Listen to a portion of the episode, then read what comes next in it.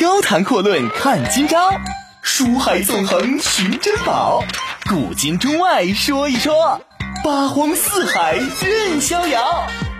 博南脱口秀就说不一样的事儿。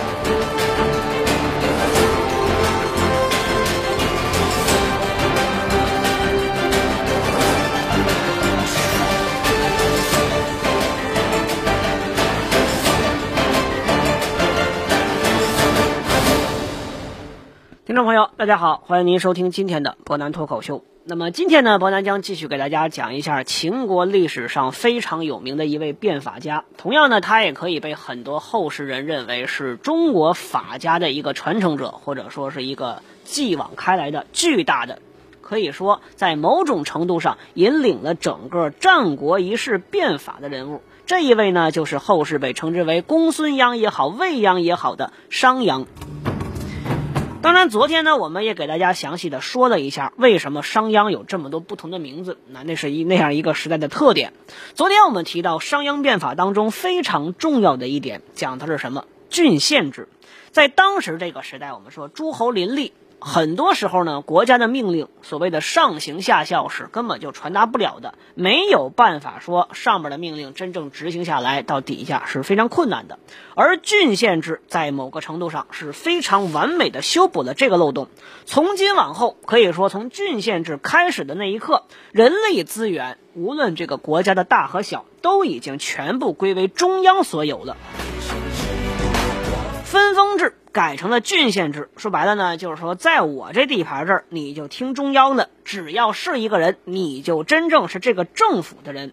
所以说呢，这一改变在中国历史上可谓是意义非常深远，深刻的影响到了今后两千多年，甚至我们也可以说，直到今天的中国历史政治格局都是受郡县制的深层次的巨大影响。举一个最简单的例子啊，时至今日，我们看一看，一说你住在哪个城市、什么省、什么村、什么县啊，可以说呢，这样一个制度所沿用的，大体上就是郡县制的一个思路。这种制度经历了中国两千多年的风风雨雨，可以说充分的证明了它的成熟性和稳定性。当然，从这个角度出发，更是非常。可以说是出众的证明了商鞅极具前瞻性的一个思路，在两千多年前的并不发达的秦国推出了如此具有超前意义的一个制度。可以说，他作为一个法家，又或者说是一个改革家，仅仅从这一点来讲是极其成功的。那么我们就得说一下啊，这所谓的郡县制对于当时的秦国，甚至对于当时的战国诸国来说，到底有什么样的深远的意义？所谓的郡县制对于当时的中央政府来讲呢，它方便统治者直接吸管一竿子能够捅到底。意思来讲，从深层次的角度出发，就是为今后中国历史的中央集权直接铺平了道路。而土地改革的第二件重要事情。就是官方承认土地私有，允许土地在民众之间进行买卖。当然呢，作为交换买卖所有土地者的这个拥有者，他需要向国家进行纳税，需要去服兵役。如此一来之后，那么整个秦国之内的所有农地开阡陌，设置道网、路网，而且把农村是分成了一块一块均等大小的土地。如此一来。变相来讲，我们说作为一个国家很重要的一点就是丈量国家土地，而这种方式在某个意义上来说，也使国家土地丈量和计算变得可视化了。之前呢，昨天我们就提到关于税收的问题，而这一条改革的伟大之处在于，它把税收的成本给在很大程度上降下来了。之前呢，别说秦国。整个战国春秋是什么样的情况？土地它是在士大夫、包括贵族、权贵、皇亲国戚，当然没有皇，当然不能说皇亲啊。伯南只是举个简单例子，就在这些应该说是统治阶层的手上，打仗了、修水利了，国家就是所谓的国君，要找谁要钱都是非常费劲的。这钱要不上来不说，而且最令人觉得担忧的是，到底谁家有多少家底儿，谁都不清楚。而每每到这个时候，国家一旦出现了危难要打仗了，国军头最大的就是说我到底能动员多少人，有多少军队，有多少战车，多少马匹，多少军需物资，才能够平定这场战争。我们都知道，战国一世最强的可以说是秦国，而偏偏最大土地范围，或者说拥有最广阔国土的却是楚国。煌煌之楚国堪称战国乱世当中版图最大的国家，可为什么楚国始终没有办法在战国意识当中占有任何先机呢？其实，如果说我们了解楚国的历史，就会发现，楚国正是伯南之前所说的这个分封制最大的受害者。荆楚，荆楚，虽然说很多人把楚国视之为蛮夷之地，但是楚国恰恰是周朝分封制继承啊，我们说最合适，又或者说是最直接、最典型的一个继承者。我们都知道，后来非常有名的西楚霸王项羽，他所处的族群叫项族。著名诗人啊，也是政治家屈原，他所处的是屈族。这几个族恰恰就是楚国国内名门大族之一的族群。说白了。楚国之所以强，原因就在于它土地面积非常广，而且还包含了百越一族，包括后来的越国，包括一部分吴国的土地，全都含在了楚国范围之内，人多势大。但是楚国之所以是战国当中军事实力相对来讲比较差的国家，就在于它没有办法进行整编军队，所有的军队全都在大族豪门望族的手里边控制着。作为楚王，甚至不了解自己手头有多少军队，有多少黄金，有多少金钱，搞不清楚。所以说，这样一个国家，你在国家机器运行的过程当中，想要把整个部队全都调动起来，变相来说是极为困难的。因此呢，对于整个国家来说，我们换回到秦国，如此改革之后，国家有多少地门清，每年。这些地能打多少粮食？有多少人口进行耕种？有多少人能够上战场？可以说也是非常清楚。而这几件事搞清楚之后，说白了，这个时候就可以集中力量办大事了。过去的我们说平民百姓呢，他们种的都是贵族的地，但是在秦国进行土地改革之后，这些土地全都变成自己的。我们说给自己干活，很多人觉得这是最痛快的一件事儿，于是乎产量就上去了。不服役还你就把地还给国家，但是你上前线的时候就有军功。如此一来，服兵役的时候，原本对于这种事儿可以说呢是颇有微词的百姓，变相来讲，废话也就没那么多了。实际上，我们说呀，古往今来呢，围绕土地解决社会问题，尤其是很多底层百姓的收入问题，这是让一个国家走向富强的最佳入手点。把土地私有化，进而鼓励开荒，可以说这也是封建王朝历朝历代进行改革的一个标配做法。让农民有土地种，让农民有自己的地，等同于解决了整个社会的最大不稳定因素。我们说，在当时的秦国来讲，老百姓有了活路，有了恒产，恒产之后自然有恒心，首先也就会踏踏实实的选择当自己的正常天下之百姓，老老实实的为国家进行自己的效劳。可以说呢，首先商鞅在改革的过程当中，他知道。自己呢，必然是会遭到权贵的反对。毕竟，改革的目的就是动摇整个国家封建王朝君主制的一个前提，而这些前提，恰恰就是要把这些军政大权从国家传统的贵族当中给他抽回来。而如此之后，商鞅心里边非常明白，他首先必须获得一部分人的支持，而这些人恰恰就是一个国家最重要的民众基础。虽然说孟子是儒家，跟商鞅所在的法家是非常的不相吻合的，但是至少他们都认同一点：什么叫做民为重、民为贵？民才是一个国家真正的组成部分。除了郡县和土地私有化这两大绝招之外，商鞅的土地改革呢还有第三个补充。第三件事就是进行移民移民。这件事儿在当时的格局上来讲，可以说是很有大局观。当时的中国大地啊，可以说特别是中原大地，人土密度最高的不是今天我们所说的北上广，而是今天的河南地区为中心的化缘。半径大致上涵盖了现在的山西、河北、山东、江苏。越往河南走，人口密度越高。原因在于什么？我们说这个时代，尤其是战国初期最强大的国家，恰恰是魏国，而这些土地大部分都归属于魏国所有。秦国是什么情况？秦国东边的人口比西边的人口多非常多，因此就出现了东边的地不够种，而西边的地都荒着这样一个令人觉得很荒唐的情况。于是呢，这个时候公孙鞅大笔一挥，所有人全都给我移民。跑得快的人就有地种，谁种了这个地就归谁。如此一来之后，秦国最底层的人民呢，基本上就是沸腾了。大量的无产者因此踏上了西部大开发的道路。而且秦国不光搞国内分流，而且还在国际上招标进行。当然，从当时的角度来讲，是合法的移民。由于秦国呢处在韩赵魏这样一个非常接近的土地，而且开发的比较早，所以他就瞄准这一点。鼓励他们进行合法的偷渡，只要来了就给土地，就给政策。大量的三晋公民变成了秦国西大荒的建设者。当然，我们说，鉴于当时来讲，第一生产力还不是科技，是什么？是人口。公孙鞅的这一步棋可以说下的就是无比的精彩。我们之前在讲秦穆公的时候就提到过一点：春秋和战国比较大的区别在于什么？割地，割什么？割的不是土地，而在某种程度上来讲是城市。城市在当时对很多国家来讲是非常重要的，因为它意味着人口，而土地只不过是城市的附属品。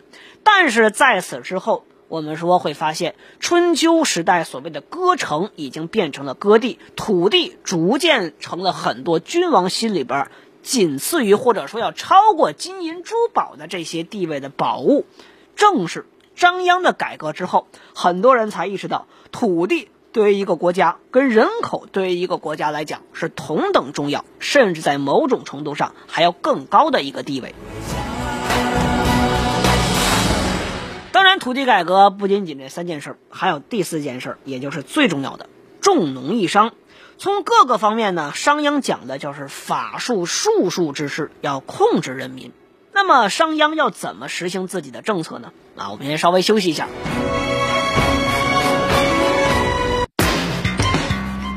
谈阔论看今朝，书海纵横寻珍宝，古今中外说一说，八荒四海任逍遥。博南脱口秀就说不一样的事儿。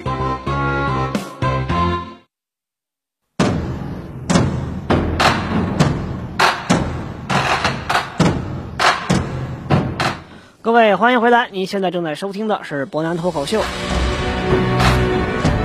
那么，我们接着说一说商鞅如何做到这样一个很有意思的政策，什么重农抑商。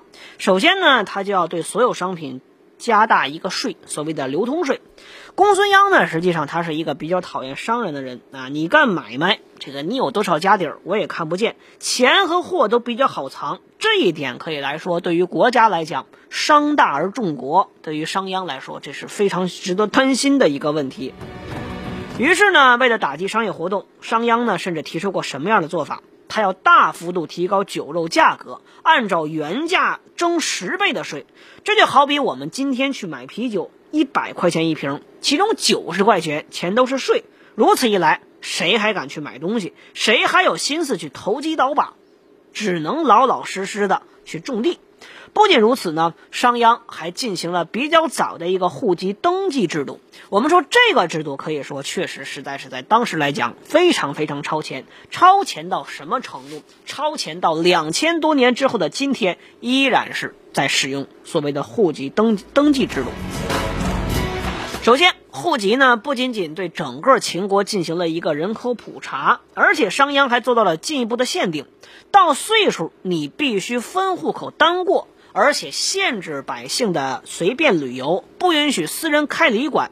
说白了，其实目的就是一个，把整个国家全都变成农耕制，而且老老实实的必须要留在自己栽种的土地之上，踏踏实实的变成一个国家可用之人。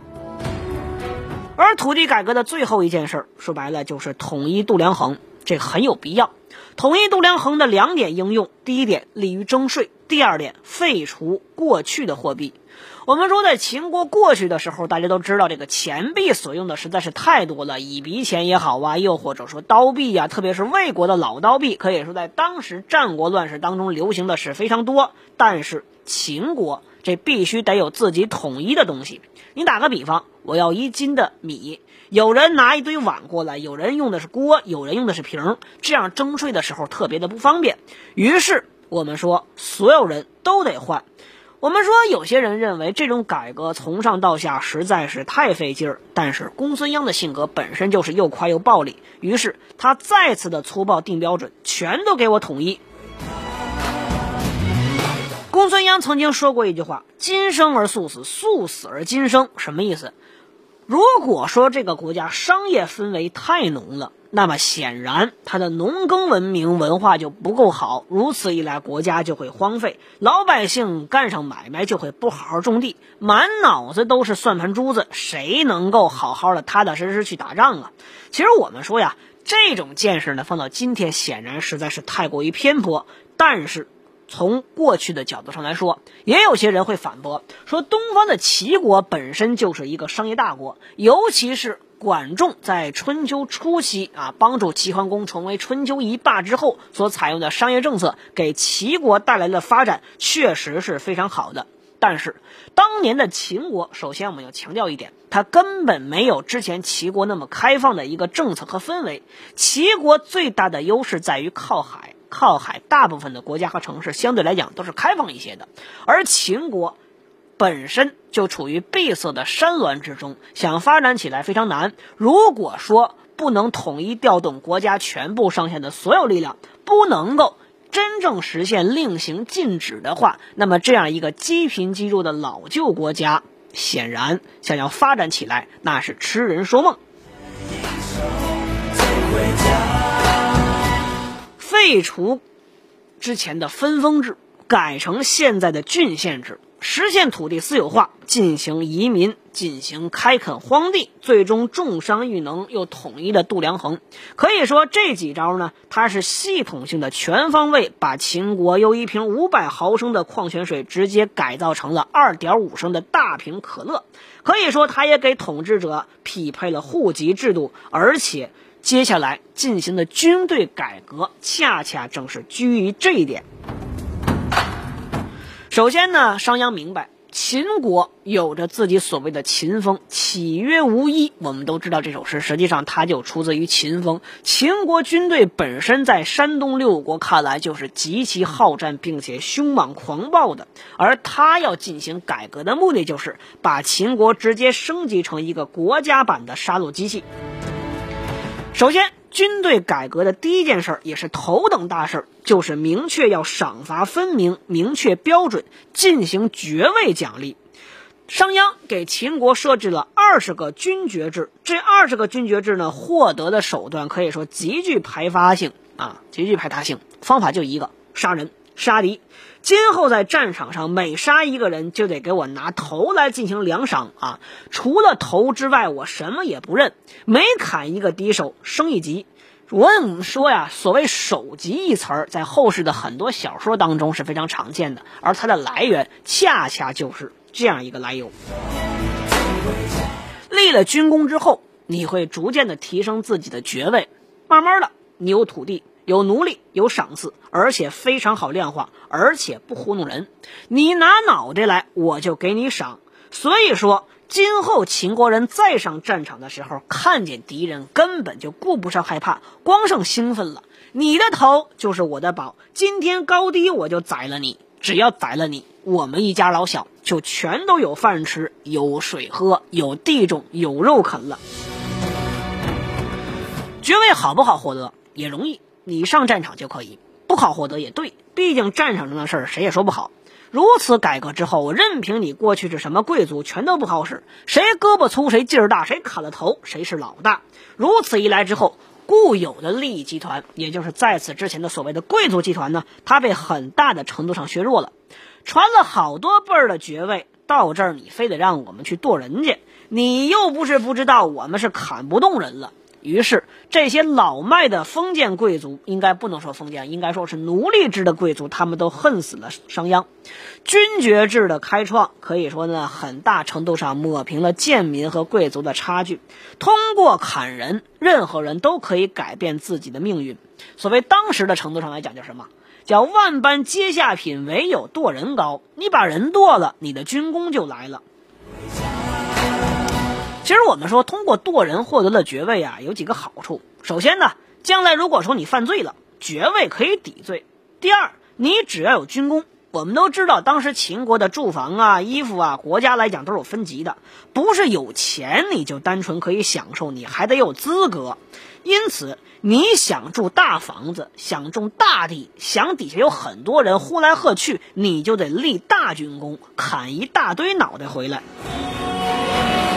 而且公孙鞅想的是非常深远，这种爵位绝对不能世袭，这就好理解了解决后来几十年的军工集团问题。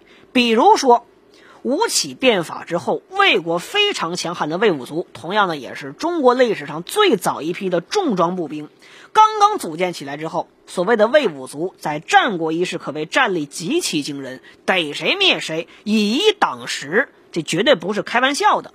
但是。几十年之后，所谓的魏武族变成了魏武大爷。为什么这么说？因为这帮人全都变成了高待遇的老干部，他们和家族自己反而成了左整个魏国的最大负担。我们说呢，公孙鞅的这种做法，在某个程度上把魏武族很可能出现的一个弊端给堵死了。你想保持自己的爵位，好好好教育你的后人，让他们跟你一样学，把胳膊抡圆了，练粗了，然后到战场上给我剁人去。如此一来，我们说商鞅的这个做法，虽然说得罪了很大的这样一大群的贵族既得利益集团，但是在某种程度上，他也获得了军队，尤其是中下层人民的肯定。那么商鞅的变法。到底还意味着什么？秦国要如何强大起来呢？商鞅这个人又要怎么评价他呢？那如果您想知道的话，欢迎您继续收听明天的博南脱口秀。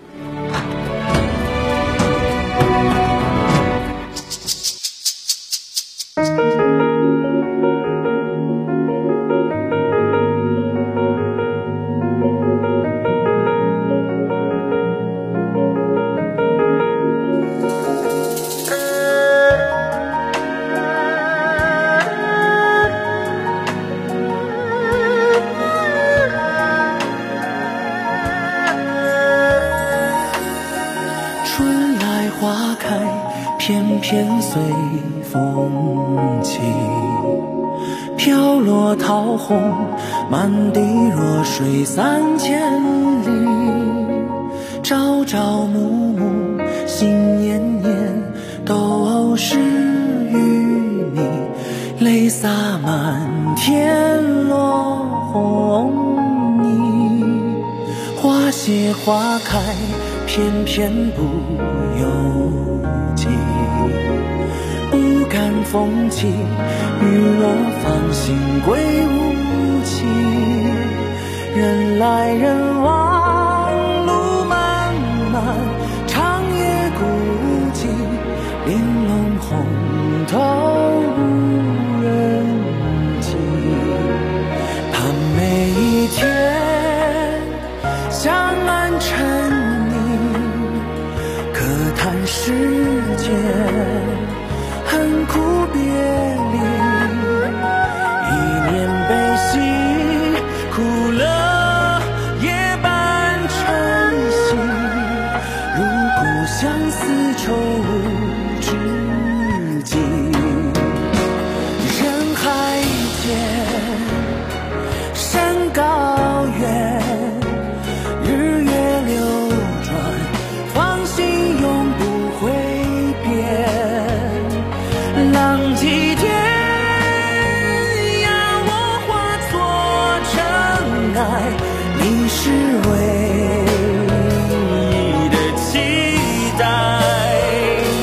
人海